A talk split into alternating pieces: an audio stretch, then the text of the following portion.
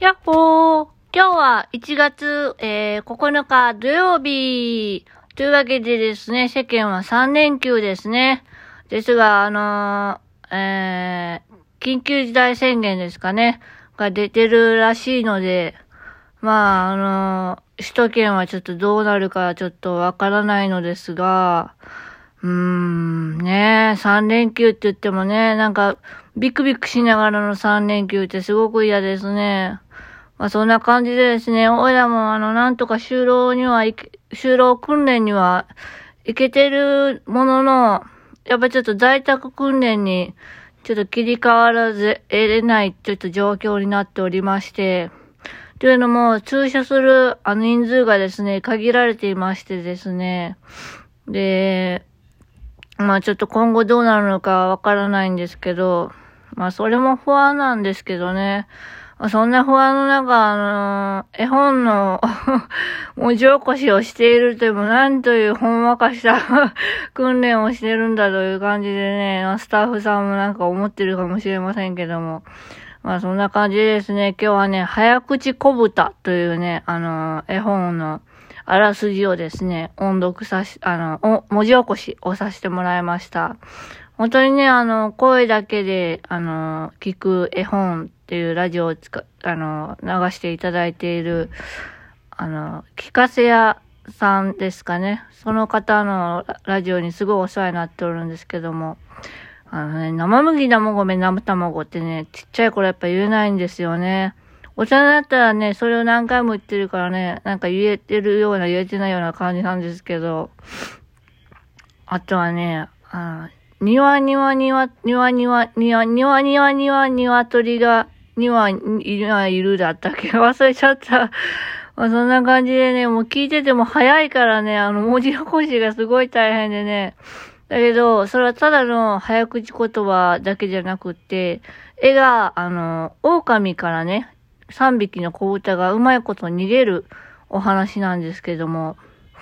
あの、そ、それ、その絵の、絵の、絵をね、絵は、こう、声だけなので見てないんですけども、絵を見た際にその絵本が見たくってですね、それが何度、何回もね、これ聞いてるとね、いつも思うんですよ。思うんですよ。なんかすごいね、今日はめちゃめちゃ喋ってるね。ちょっとね、夜のテンション。あそんな感じでですね、今日はなんかすごくよく喋れてるんですけども。あとはね、あの中国語のちょっと勉強をしましてですね、えー、北がペイ、えー、えー、東が、えー、トン、えー、南が南、で、西がシャー、あ、多分、そうだった気がします。あと数字が、えっ、とね、いりゃ、いりゃ、いりゃ、さん、す、う、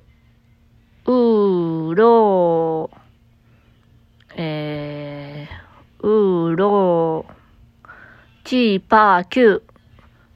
9だったかな？最後、9だったかな？うん、ちょっと後で調べてみます。すごくゼタなめなラジオだね、これ。さあ、前から思ってたんだけど、前もって調べてから 収録しろよって感じですよね。まあちょっと、あのー、そういうラジオなんで、あの、ちょっとご自身で調べてくださいね。人任せにするやつ。まあそんな感じでですね、まあちょっと、あの、な、な、ちょっと教えてもらったんですけども。ああね、本当にね、まあ、災難が来たと思ったらまた災難。本当にね。でも、人生は振り子ですから、災難が来たら、その次はきっと、振り子のように、ね、こう、ブランコみたいに、上に行ったらもうあとは下に下るように流れ、なんかこう流れに身を任せてまた上に行くようにね、ブンと、あのー、力を入れずに、流れ、まあちょっと力を入れて、ね、どう乗り越えるかが勝負なんですけども。まあ、おいらが一番問題なのが、目が見えなくて、車椅子がの、目が見えなくて、見えて、見えて、見えてます、見えてます。見えにくくて車椅子乗っていて白状が持てない状態で目の情報だけで、えー、視野が3割しかない目の情報だけで、あのー、ね、あの、新しい道を歩歩くというか、漕いでいく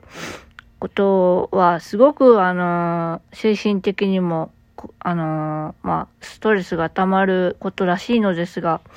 まあ正直最初は怖かったですけども、でもその怖さを乗り越えないと前に進めないなっていうのが昨日すごく感じたんですね。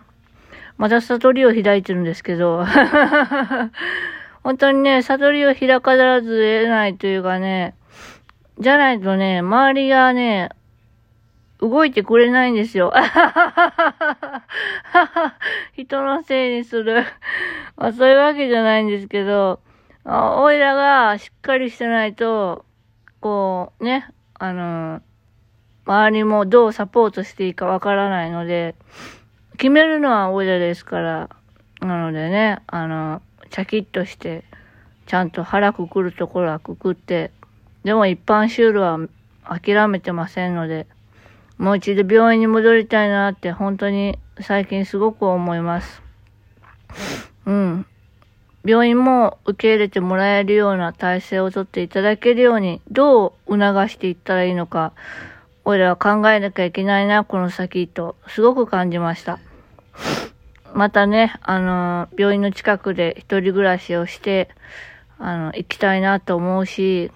もし、その通勤経路が怖いのであれば、その就労先の近くに住んで、一人暮らしをするという手もあり得るので、